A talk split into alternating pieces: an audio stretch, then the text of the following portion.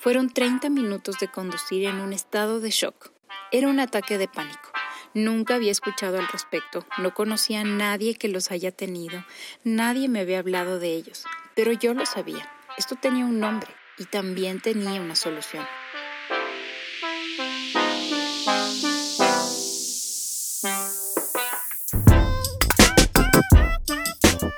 Soy María Vélez.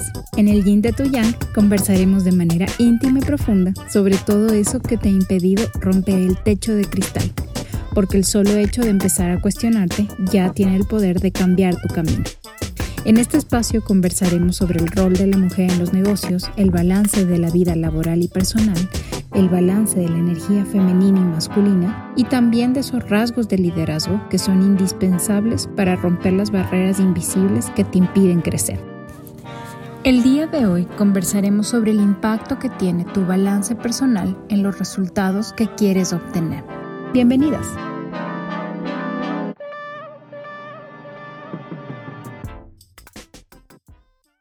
En los últimos cinco años, mi vida ha sido un torbellino de cambios, y estos últimos 12 meses no han sido la excepción. Me enfrenté nuevamente a mudarme de ciudad a una nueva forma de vida con mi familia en la que salía temprano de casa y regresaba muy tarde. Los minutos para compartir con mi hija eran realmente contados. Tenía lo justo para encargarme de su comida, compartir algo de tiempo de calidad, ponerla a dormir y la mañana siguiente a repetir. Mi vida laboral también estaba envuelta en algunos cambios que me llevaron al límite. Tuve que asumir retos que requerían de mi 100% en cuanto a orden y estructura. Y aunque por mucho tiempo en mi vida personal había logrado tener todo perfectamente cronometrado, horarios cuadrados, un equipo de soporte bastante afinado, de pronto, en un momento de descuido, llevé a mi cuerpo al límite. Una tarde, al regresar a casa en cuestión de dos minutos, mi vida pasó por delante mío. Un pequeño temor de que a mi hija le pudiera pasar algo mientras yo no estoy se convirtió en cuestión de segundos en un dolor en el pecho y dificultad para respirar. Yo soy alérgica y hace varios años tuve episodios en los que tuve que volar al hospital para que me administren medicinas que liberen mis vías respiratorias. Mi corazón estaba acelerado, mi mente súper confundida, mi respiración detenida. No entendía qué estaba pasando. Era un sentimiento muy extraño. Tenía la duda de si era físico o mental. Manejaba por una autopista bastante transitada, no me podía detener. Esto pasó literalmente en dos minutos, pero en mi mente era la vida entera. Todos los pensamientos negativos se habían apoderado de mí, al punto de que mis síntomas físicos lo empezaron a mostrar. Así como empezó, terminó. En un acto extremadamente profundo de autorreflexión, me di cuenta que era un episodio de yo versus yo. Mi mente me había llevado a este lugar oscuro donde habitan mis miedos, esos miedos que son tan profundos que son imposibles de admitir, esos en los que cuando asoman en un acto consciente haces todo por evadirlos y tratar de convencerte que no es real. Pero mi temor era real, Tenía muchísima culpa de no estar para mi hija al 100, a pesar de que con mi esposo habíamos estructurado un sistema de soporte muy cerca del ideal. Habíamos trabajado muchos años para asegurarnos de que nuestra hija tuviera un ambiente que la permita desarrollarse en su máximo esplendor. Y ella estaba feliz, su vida estaba cuidada, todos sus detalles atendidos, pero la que no tenía todo bajo control era yo. Las mujeres tenemos esta capacidad de autoexigirnos que se convierte en nuestro enemigo mortal. Nada nunca es suficiente. Nos juzgamos y somos más duras con nosotras que lo que jamás seríamos con alguien más. Y aunque todo estaba en el orden necesario, había algo que me incomodaba en mi interior. Así que estos minutos estaba yo al volante, con luces de autos a mi alrededor, era de noche, tenía esta imposibilidad de respirar. Wow, no parecía real. Al minuto dos, cuando entendí la magnitud, bajé todas las ventanas del auto, manejé por el carril derecho, bajé la velocidad y llamé a mi esposo. Mis palabras fueron algo como ¿Cómo estás? ¿Cómo estuvo tu día hoy? La verdad es que yo no me quería desplomar.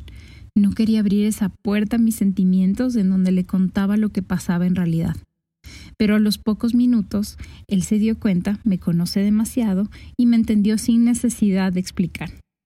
En el lapso de nada, estaba riéndome con mi esposo, con mi hija al teléfono, recordando que todo en realidad estaba bien, que la vida sí estaba ordenada, que sí estaba estructurada y que no había necesidad de colapsar. Fueron 30 minutos de conducir en un estado de shock. Era un ataque de pánico. Nunca había escuchado al respecto, no conocía a nadie que los haya tenido, nadie me había hablado de ellos, pero yo lo sabía. Esto tenía un nombre y también tenía una solución.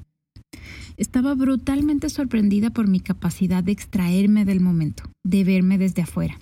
Fue un silver lining, un rayo de luz que me salvó de ahogarme, de ahogarme literalmente en mis miedos. Lo tomé como algo normal, nunca lo escondí, lo asimilé de una manera tan natural que hablé de ello con mucha gente a mi alrededor. En cuestión de dos días ya sabía que esto era común, que mucha gente vive estos ataques de pánico, y mi esposo, como siempre, fue mi cuerda para subir. Al día uno ya me había instalado una app de meditaciones guiadas, estaba constantemente chequeando cómo estoy y recordándome que esto es normal. Recuerdo que incluso un día en medio de una reunión recibí un mensaje que me decía las estadísticas de cuántas personas atraviesan situaciones así. Definitivamente lo evidente en estos casos es ir al psicólogo, enfrentar estos temas de raíz. Yo me apoyé en mi equipo de soporte, en mi círculo cercano, en mis cables a tierra.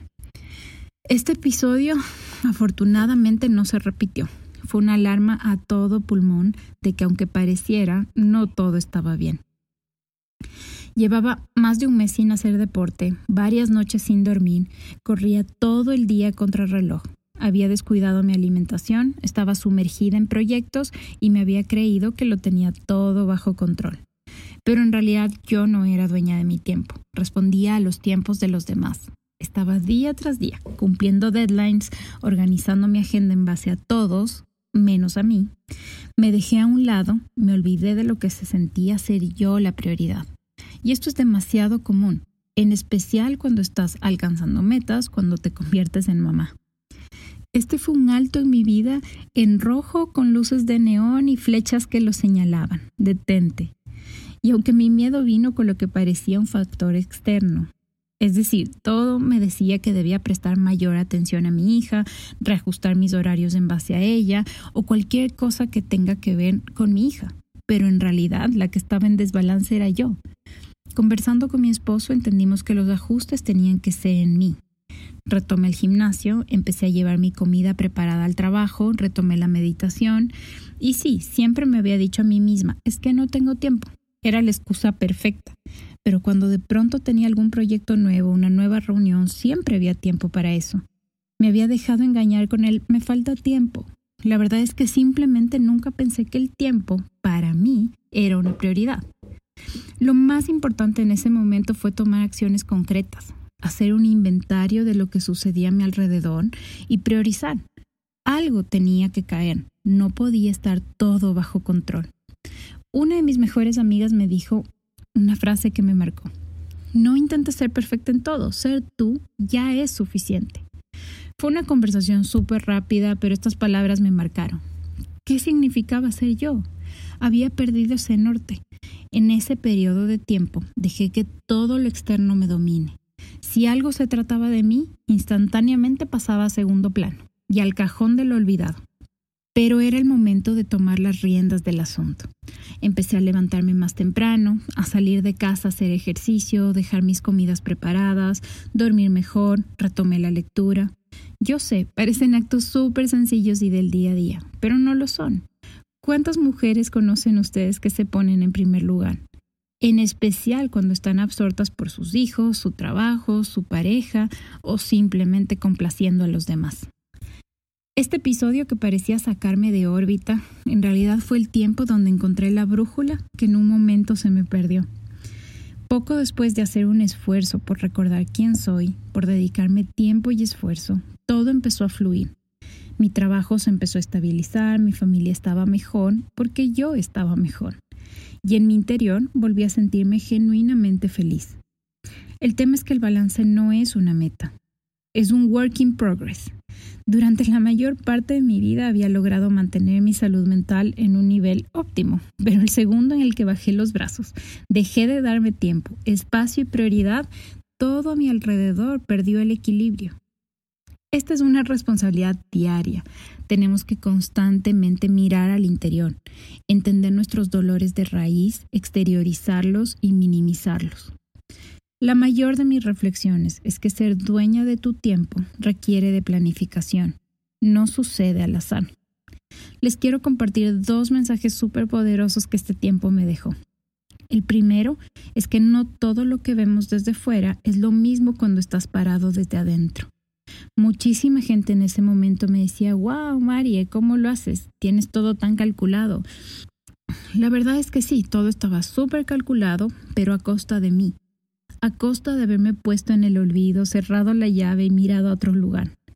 Solo que había apagado esas antenitas que me decían que algo dentro de mí no andaba bien, hasta que mi intuición tuvo que hablarme tan alto que me quitó la respiración. Ese episodio de falta de aire fue el detonante para mirar qué era lo que debía volver a enmarcar. Entonces mi mejor consejo es no te compares. Cuando veas una persona que aparentemente lo lleva todo perfecto, puede que no sea así. Nunca sabes cómo es el interior de lo que tú ves ahí afuera, y cada uno está luchando su propia batalla. Y el segundo mensaje es que si tú no tomas las riendas de tu vida, nadie lo puede hacer por ti. Si hoy sientes que el tiempo te juega en contra, que no logras tener un balance, que tu trabajo o tus hijos se llevan lo mejor de ti, es momento de reestructurar. Mira hacia adentro, entiende tus dolores y transfórmalos. Busca ayuda, no tienes que transitar ningún dolor sola. Puede ser tu pareja, tus amigas, tu mamá, un profesional. Haz lo que sientas correcto para ti. Cuando logras estabilizar tu interior, esto se expande transversalmente en todas tus facetas. Para mí fue así. Cuando logré balancearme, todo a mi alrededor se sintió más ordenado, más lleno de paz. Entonces, si quieres ser la dueña de tu tiempo, si sientes que necesitas cuadrar algo adentro de ti, no esperes a mañana. ¿Qué vas a hacer hoy para empezar? A mí me tomó algo de tiempo entender que debía sanar algo dentro de mí, y era esa conexión conmigo, era ponerme en el centro y darme prioridad. Sin importar lo caótico que se ponga la vida exterior, lo importante es tener contacto con tu interior. Encontrar estos pilares me ayudó a desarrollar mi fórmula para encontrar el balance. La semana pasada compartí algo de este material a mujeres que necesitaban un ajuste en sus vidas. Y en estas semanas recibí varios mensajes contándome cómo el tiempo era uno de los principales problemas a los que se enfrentaban. Definitivamente no podemos estirar las 24 horas, pero sí podemos maximizarlas y exprimir cada segundo que tenemos disponible. Así que para quienes aún no hayan visto este material, es una guía de seis pasos en donde les comparto mis recomendaciones para convertirse en una mujer centrada, equilibrada y brillante. Esto sigue disponible para descargarlo en marieveles.com y definitivamente es un boost para la productividad y el balance. Porque para más mujeres increíbles en los negocios, necesitamos primero más mujeres increíbles en su interior. Es casi imposible dar lo mejor de ti afuera cuando no estás en tu máximo potencial adentro. Y esa respuesta está solo adentro de ti. Solo tú sabes qué área de tu vida es la que necesita más cuidado. Empieza a atenderla hoy. Haz ese inventario, encuentra tus fortalezas, identifica tus debilidades. La magia sucede ahí, cuando miramos todo eso que muchas veces no nos atrevemos a mirar. Me encanta compartir este espacio con ustedes, entrar profundo en nuestros sentimientos y saber que en el fondo muchas vivimos cosas con las que nos podemos identificar.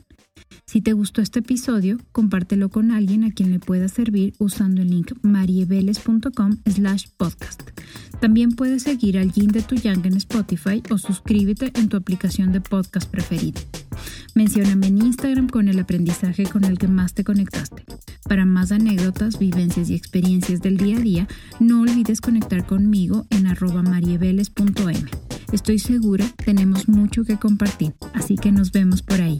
Que tengas una semana en donde encuentres a esa mujer centrada, equilibrada y brillante. Hasta la próxima.